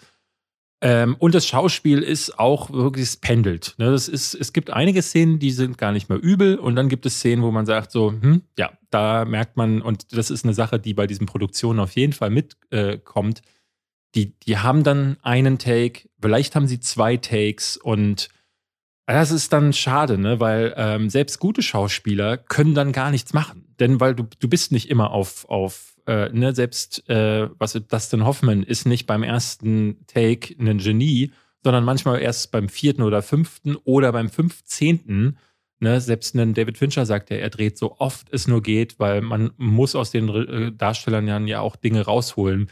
Bei so deutschen Produktionen ist es eben häufig so, alles muss schnell, schnell gehen. Ich weiß, dass diese Produktion äh, äh, hatte nicht viel Zeit. Und dann ist halt, dann ist das halt dann so, wie es ist. Ne? Und dafür muss ich sagen, sind aber diese, es gibt sechs Folgen, sind ehrlich gesagt nicht übel. Also diese Story, die hat Potenzial, auch sich noch weiter zu entwickeln.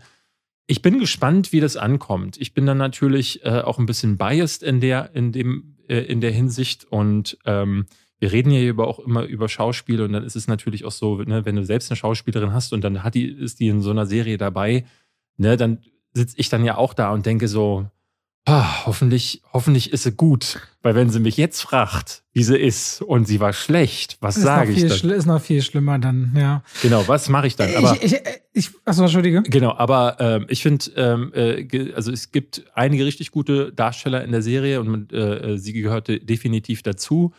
Äh, aber genau wie die anderen hat natürlich auch sie Momente, wo, wo ich dann äh, zu ihr dann auch sage, so, ah, da merkt man, dass keine Wiederholungen möglich waren. Und äh, das sagte sie auch so. Das ist dann manchmal wirklich dann schade, so dass es dann heißt, so, Äh, die Regisseure sagen dann häufig so, ja, das ist gut, ne? Oder gut genug dann, weil der Ze die Zeit drängt, ne? Wiederholt wird dann meistens in solchen Fällen nicht, um noch ein bisschen Schönheit zu, reinzubekommen, sondern weil es scheiße war. Ne? Also wenn eine, ne, wenn eine Szene nicht funktioniert hat, sagen die, ja, das machen wir lieber nochmal. Aber wenn eine Szene gut war oder gut genug war, dann sagen die halt nicht, komm, machen wir nochmal. Und da haben dann die wenigsten Schauspieler dann die Möglichkeit, dann noch mehr zu, zu liefern. So. Und so ein wenig themenverwandt übrigens hätte ich noch eine kleine Empfehlung für euch, nämlich Oktoberfest 1900, heißt weltweit vermarktet auf Netflix Oktoberfest Blood and Beer. Und da geht es um die Entstehung des Oktoberfestes und auch die mafiösen Auswüchse zwischen den Bierbrauern und der ersten großen Bierburg. Mhm, das habe ich auch gehört, das soll gar nicht schlecht sein. Ich mag das gerne, ja? ich mag das gerne. Es ist ein bisschen speziell, auch sehr dreckig, aber da ist es ganz gut. Netflix hat nicht umsonst der ARD die Rechte abgekauft für die weltweite Vermarktung. Also, also ähm, König von Palma gibt es äh, bei äh, RTL Plus, muss man aber dann ja ein Abo abschließen, wenn ihr das nicht wollt. Zu Ostern kommt das ähm, auch im Fernsehen.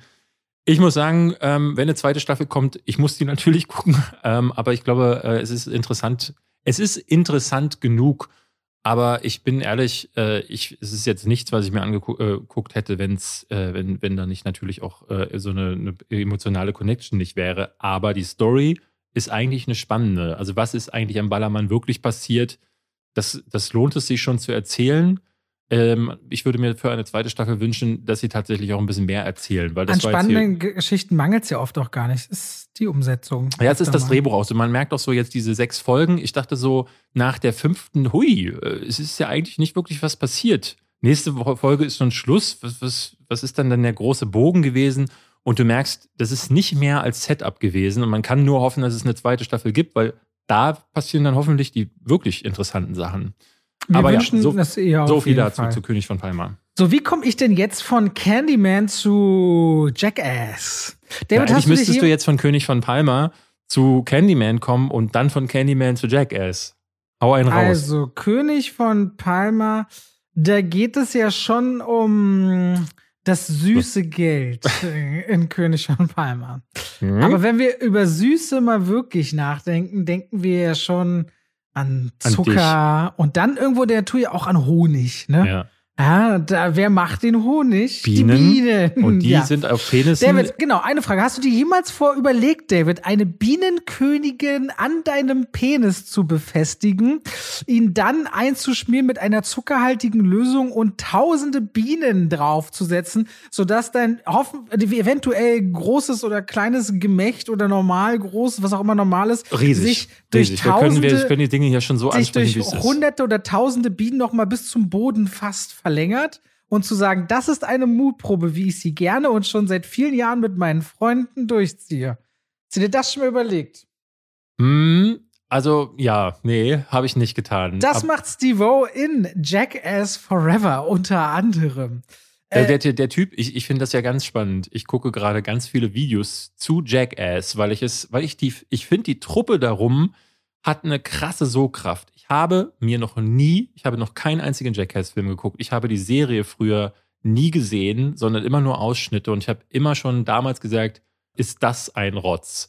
Ähm, und ich finde aber die Personen dahinter, also Stevo zum Beispiel, ist ähm, ein, ne, der wandelnde Absturz der seit vielen Jahren ja äh, jetzt trocken ist, keine Drogen mehr nimmt, kein Alkohol mehr trinkt und äh, eine Ich sehe gerade übrigens bei, bei Filmstarts hat auch Jackass Forever vier von fünf Sternen. Der kriegt überall krasse Wertungen. Ne? Ich hatte äh, skurrilerweise in deinem Video keine Wertung gesehen. Hast du die, hast du keine gegeben?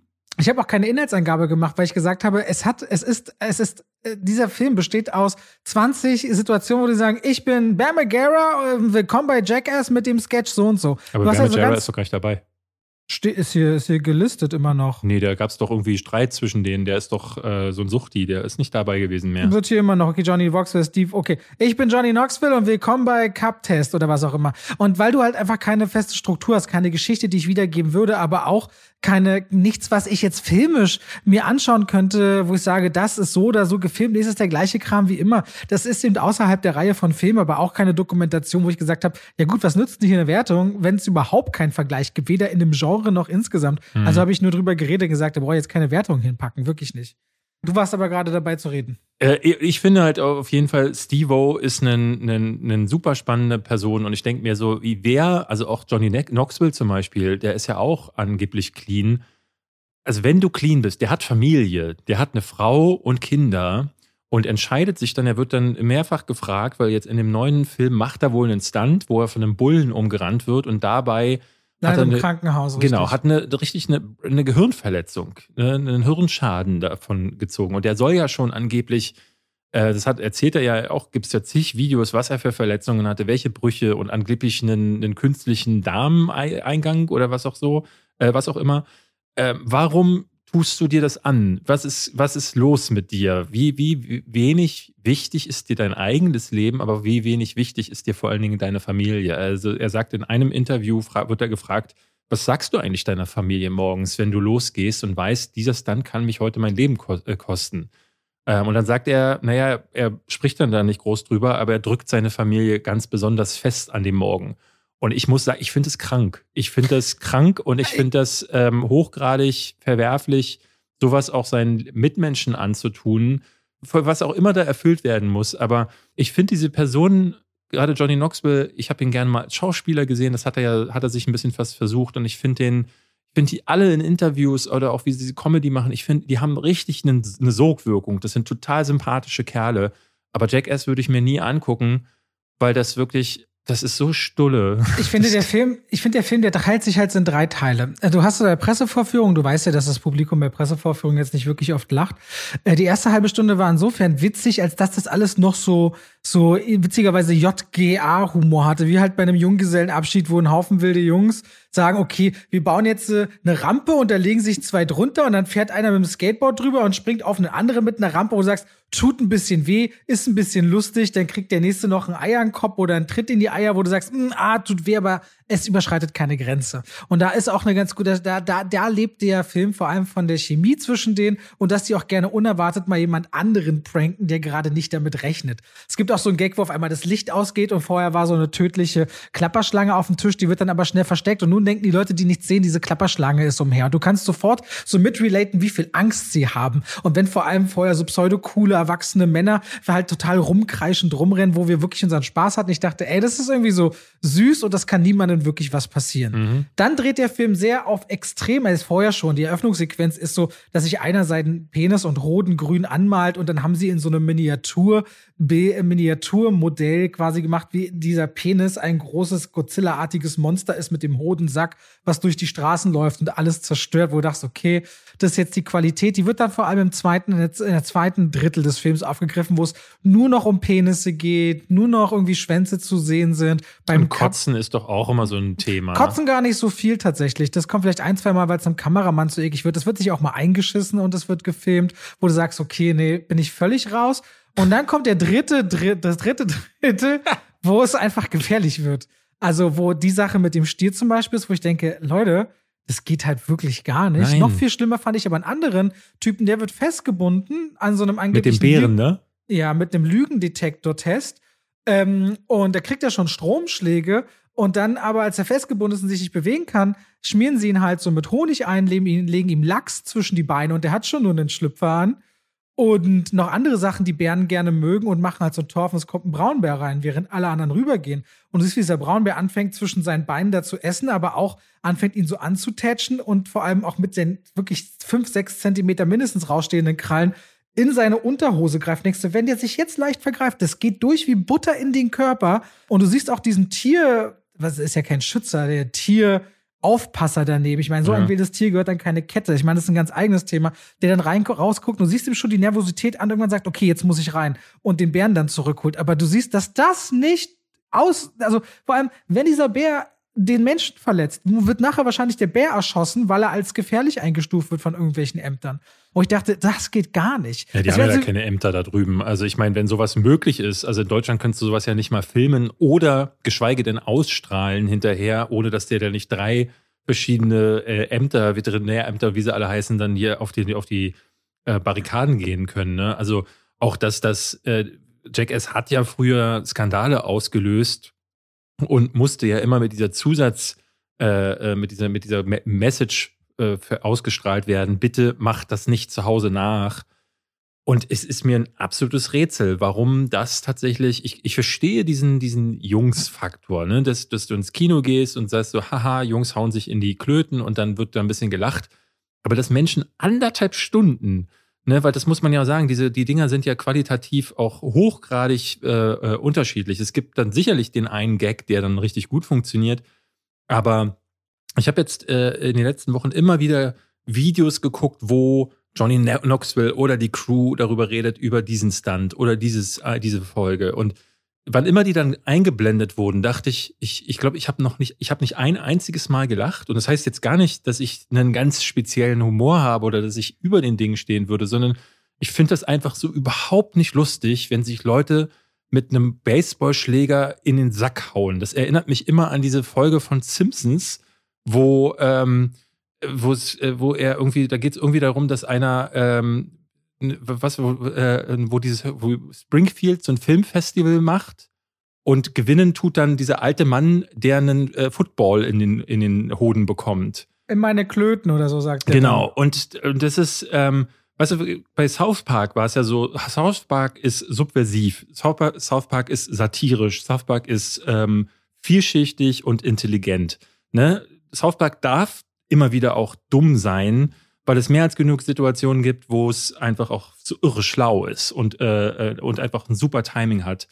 Aber Jackass ist halt wirklich nur dumm, nur dumm. Und es ist für, es ist, da muss ich sagen, das ist wieder einer dieser Fälle, wo ich anderthalb Stunden gerne dann dagegen eintausche. Da würde ich lieber selber gegen einen Baum laufen, als mir das anzugucken. Aber es ist krass, dass Jackass 10 Millionen hat der Film gekostet, hat in den USA 54 Millionen eingespielt. Wofür haben die 10 Millionen ausgegeben, Robert? Wofür ich, haben die irgendwelche 10 Millionen Gagen, ausgegeben? aber die haben auch einen Kritikerscore auf IMDb, ne? Von 74. Mhm. Und auch ein Publikumscoring von 7,5. Also ja, alles andere als schlecht. Das ist krass. Das ist wirklich krass. Aber die Kritiken der Critical Census liest sich eher auch so, ähm, das ist der Film, den wir in diesen Zeiten brauchen. Ne? Dieses leichtfüßige Gegengewicht gegen all diese schwermütige Scheiße, die da in der Welt passiert und die in den Filmen, äh, äh, auch in Filmen ja, der porträtiert wird, weil Filme ja oft auch ein Zeitzeugnis der aktuellen äh, Zustände sind. Und da gehe ich mit jedem mit. Ne? Deswegen ist es auch so ein Film für, oder so eine Reihe für immer, schon immer für mich gewesen. Ich bin schon immer so gewesen, dass ich gesagt habe, Jackass, who cares, interessiert mich nicht, gucke ich nicht. Und ich verstehe, wenn Leute wie du sagen, oder auch Dan, ich habe Daniel Schröcker zum Beispiel, den schätze ich ja sehr als Filmkritiker, hat dem auch vier oder viereinhalb von fünf gegeben und meinte, er hat Jahre nicht mehr so gelacht im Kino. Und da denke ich so, ey, das freut mich voll, dass alle damit Spaß haben. Und das ist dann auch ich, cool. Ich habe die erste halbe Stunde auch sehr gelacht, aber dann wird's wirklich dumpf. Und dann hat auch keiner mehr gelacht in der Pressevorführung, muss ich ehrlicherweise sagen. Ja. Ne? Das war schon spürbar. Ja, und deswegen ist das so komisch, dass das, also ich kann verstehen, wenn Leute schreiben, ähm, das ist genau das Gegengewicht, aber dann vier oder fünf von fünf zu geben, das das, also das dann. Weird. Und deswegen habe ich mich da aus einer Wertung eben rausgezogen, weil ich finde nicht, dass das was mit den normalen Maßstäben zu tun hat, an denen man sich mit Filmen normalerweise oder Filme sich dann messen. Deswegen habe ich es da einfach gelassen, weil das eben eine Art Ausnahme ist oder ein Experiment oder was, was eben mal außerhalb der Reihe stattfindet, finde ich. Ist, ich weiß noch, ist, ähm, ich, ich erinnere mich an meine allererste Folge Jackass. Das muss irgendwann Anfang der 2000er gewesen sein. Ähm, mein Freundeskreis hatte sich immer zu Hause versammelt bei einem unserer Kumpels und dann hieß es, komm, wir gucken eine neue Folge Jackass. Und ich guckte dann einen Stunt, äh, das war gar kein Stunt, ähm, sie haben eine Stadt gefunden in USA, die heißt Mianus. Äh, wird geschrieben M-I-A-N-U-S. Und dann lief der äh, Johnny Knoxville da rein und sagte immer wieder, ähm, heute gehen wir, fahren wir mit einem Truck in Mianus. Und der Gag war halt einfach nur, dass alle Sätze immer mit My Anus endeten.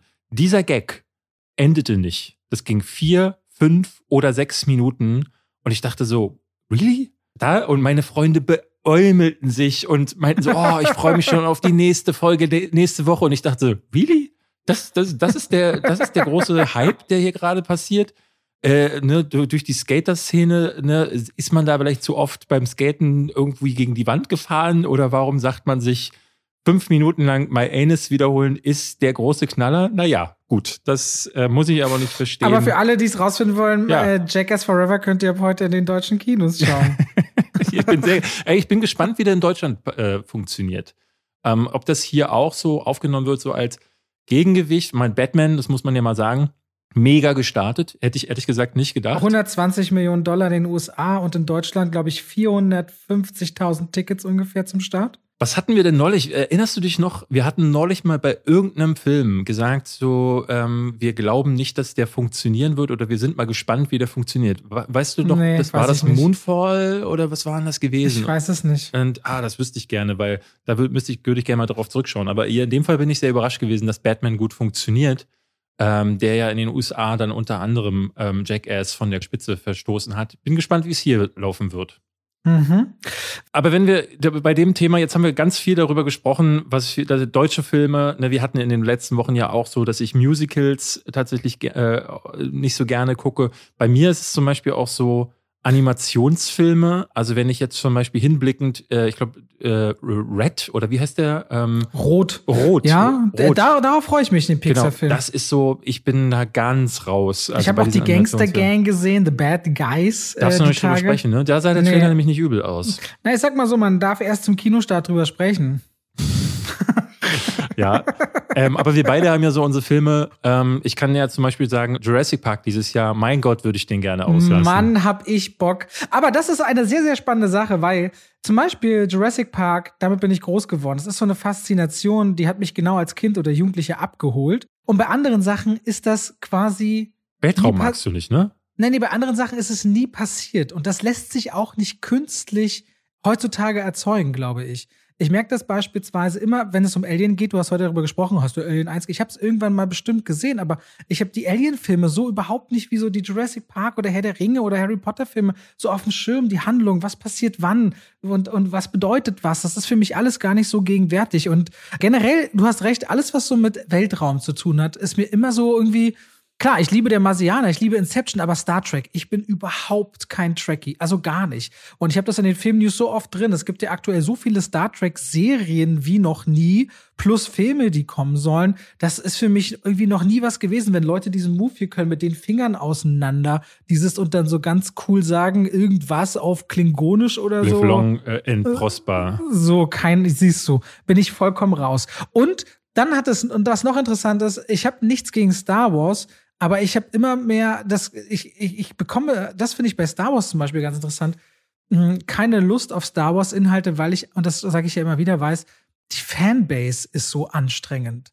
Die sind so Aber militant. Kommt, kommt das beim, beim Gucken tatsächlich, also weil die Fanbase, ja, das, ich meine, ich finde zum Beispiel die Marvel-Fanbase deutlich schlimmer und ich finde auch ehrlich gesagt so diese Art und Weise, wie mit dieser, mit diesen Filmen umgegangen wird, so auch so häufig so unkritisch. Also in den letzten Monaten fand ich es ganz komisch mitzubeobachten, dass Matrix Resurrections regelrecht vernichtet wurde online. Und dann kommt irgendwie Batman raus und der ist dann der beste Film von allen Batmans oder der beste Film des Jahres. Und dann kommt Doctor Strange und dann furzt Benedict Cumberbatch kurz in Richtung Kamera und alle sagen, so großartig. Ich bin schon so gespannt, was als nächstes kommt. Das verstehe ich wiederum gar nicht, so weil das alles so völlig unkritisch und dann wieder überpenibel ist. Also jetzt ja, auch die Herr, der Ringe, die Herr der Ringe-Serie auch zum Beispiel. Äh, drei Sekunden sind zu sehen und alle so, ja, sieht, sieht billig aus, sorry, kann ich gar nichts mit Also bei Herr der Ringe kann ich es auch nicht verstehen. Bei Herr der Ringe bin ich ja, äh, bei, bei Matrix bin ich ja im Grunde Teil deines Problems. So muss man ja ehrlicherweise sagen. Warum? Bin ja bin, weil ich ja selbst bei mich immer so drauf freue und das auch alles nicht, also wesentlich unenger sehe als bei anderen Filmen und mich als da irgendwie so diesem Fan-Faktor hingeben kann, so bei einem Spider-Man No Way Home. Wir haben ja darüber ausgiebig, ge ausgiebig gesprochen, aber irgendwie auch, da war ich 2008 bei der Geburt dieses, dieser neuen Welt so dabei und bin jeden Schritt mitgegangen und irgendwie fühlt sich aber bei Star Wars zum Beispiel, ich habe ja die ewig nicht gesehen, weil mir schon so dieser Hype, das kommt mir manchmal so vor wie bei Leuten, die jetzt noch nicht Game of Thrones gesehen haben und immer dann hören, hast du nicht gesehen, wie kann denn das sein und so weiter und so fort. Dem eilt immer schon so eine Schwere bei manchen Franchises und so von Fans voraus, dass ich so denke, es bringt mich dazu, es so ab, abzulehnen oder abstoßend zu finden. Und bei Star Wars finde ich es wirklich ganz äh, anstrengend immer wieder, wenn man äh, nicht äh, jedes Buch, jeden Comic, jeden Kanon und nicht schon mit Luke Skywalker Tassen äh, genährt ja, worden ist, ist als Kind. So.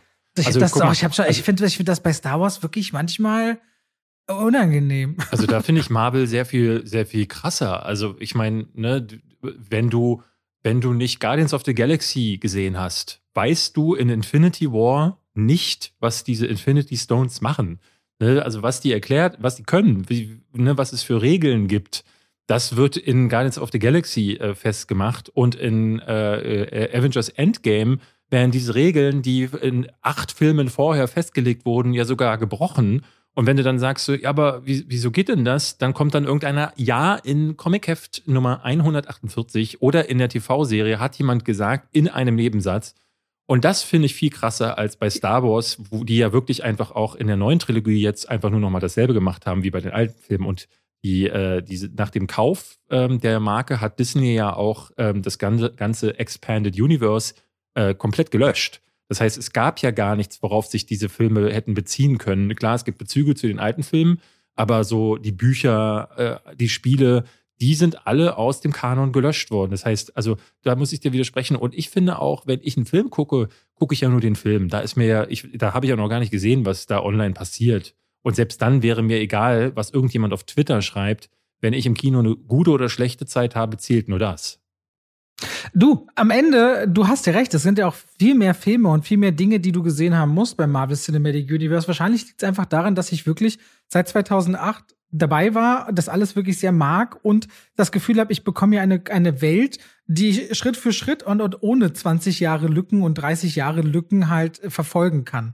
Genau, so Star aber wenn Wars, du nur, wenn du erst bei äh, Iron Man absolut, 3 einsteigst, absolut. weißt du nicht, was, was, was Aber kenne ich tatsächlich nicht. Ich habe, ich habe einige Freunde im Freundeskreis, die irgendwann später anfingen und meinten, ich will jetzt mal anfangen mit dem Marvel Cinematic Universe, wie soll ich es gucken? So, dann bietet dir Disney Plus auch die chronologische nach Veröffentlichung oder nach Inhalten Reihenfolge an, die du dann gucken kannst und die dann auch von Film zu Film immer merken, oh, das ist ja cool, das ist ja so, also sie konnten verstehen, woher diese Freude und dieses Fandom kommt. Mhm. Bei Star Wars ist das für mich nie übergeschwappt, richtig. Naja, Nie. gut, das hat, glaube ich, auch was mit Geschmäckern komm, zu tun. Ich, ja, aber ich komme so mit Laserschwert und Rumgeschieße und andere Planeten hin und her und so eine Vater-Sohn-Sache, die zwar mit Schicksal zu tun hat, wo aber nie so richtig, finde ich, überhaupt eine Vater-Sohn-Bindung im Hintergrund sich anfühlt, aber das das ständige Motiv ist und dieses Suchen in der Ferne nach einer Wahrheit. Es war, für mich ist das immer alles so, mein Vater meinte immer, es ist so ein bisschen, es ist für, für ihn ist Star Wars Kindergarten. Ja. Für mich ist Star Wars, für mich ist ist in Dune das alles drin, was ich in Star Wars bräuchte, damit es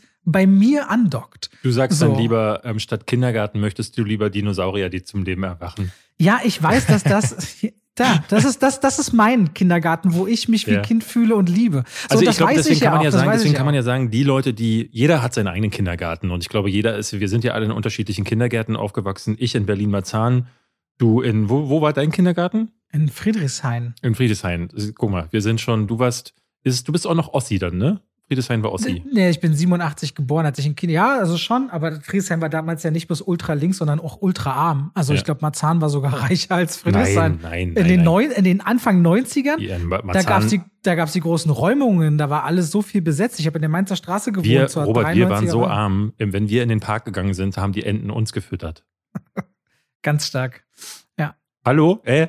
Ich könnte nee, Stand-up-Comedian werden. Entschuldigung. Ja, nee, könnte. Du bist auch wahrscheinlich. Wahrscheinlich, obwohl also ich gerade sitze. Am Ende halten wir noch fest, wir haben es nicht geschafft, unsere Vorhaben einzulösen, uns in Animes weiterzubilden im letzten Jahr Podcast. Das ist nicht wahr. Das ist nicht wahr. Bin nicht im Podcast, aber ich habe äh, auf meinem YouTube-Kanal ähm, www.youtube.com slash behind äh, habe ich tatsächlich ein paar Sachen geschaut. Auch auf Empfehlung der Leute habe ich so Jinro geschaut und äh, andere Sachen äh, Nausicaa habe ich geguckt, als Community-Aufgabe quasi. Und du siehst da auch sehr schön, ne, wenn du das machst, äh, ich kriege bis jetzt jeden Tag Vorschläge von Leuten, die sagen, mach mal bitte eine zweite Folge, guck dir mal noch das und das an. Ich hatte versucht, mich zu bilden und es, es macht auch durchaus Spaß, weil es gibt großartige Anime-Filme. Ich finde, es gibt auch gar keinen, also ich kenne keine Community zu einem Genre, die so engagiert und positiv ist und sich freut, wenn jemand sich mit ihnen beschäftigt, wie die Leute aus dem Anime-Feld. Also Na, die Furries würde ich vielleicht noch sagen. Okay. Die sind auch noch sehr. Übrigens, Crunchyroll ist da jetzt der größte äh, Anime-Katalog, den sie jetzt haben. Ne? Die haben noch andere Inhalte mitgeschluckt und sind jetzt gigantisch groß seit letzter Woche. Ja. Crunchyroll ist jetzt sehr, sehr groß. So, wir haben darüber geredet, was wir, was ich zum Beispiel geguckt habe und David nicht und auch darüber, warum wir manche Dinge nicht gucken. Und hoffen, ihr fand das interessant. Ja, und wenn nicht, dann ist, es, ist uns das doch egal. Nächste Woche kommt Folge 58 und da kommt bestimmt ein anderes, exzellent vorbereitetes und nächste Woche? ausgearbeitetes Thema. Und was haben wir nächste Woche? Was kommt denn? Ähm, der März sieht bis Adam, Morbius the, ziemlich The Adam. Project kommt. The Adam Project, der neue Äh, Film mit wann Ryan kommt- Reynolds. Ach so, ich dachte, der wurde nur angekündigt. Wann kommt denn der raus? Ende der Woche, der kommt am 11. Am 11. Na, das Auf trage ich mir Netflix. doch sofort ein. Mach David. das mal, Robert. Nicht, dass jemand äh, die Filmkritik vor dir hochlädt. Ansonsten kann ich dann auf jeden Fall was über die Gangster Gang nächste Ah. Woche sagen. Ansonsten haben wir noch, ich sag dir mal, die nächsten Top-Titel, die gelistet werden nach Reihenfolge Mhm. der, der Relevanz. Da wäre dann noch am 17. März die Häschenschule 2, der große Eierklau. und Okay. der Wolf und der Löwe. und Äh, drei Etagen. also wir haben es gerade nicht leicht im, im wird- Kino. Aber ja. danach, äh, äh, Ende des Monats Morbius und Sonic 2. Ja, Vor beiden Filmen habe ich große Angst. Ambulance die Woche vorher. Gut. Liebe Leute, danke fürs Reinhören. Macht's gut. Bis, Bis nächste Woche. Tschüss.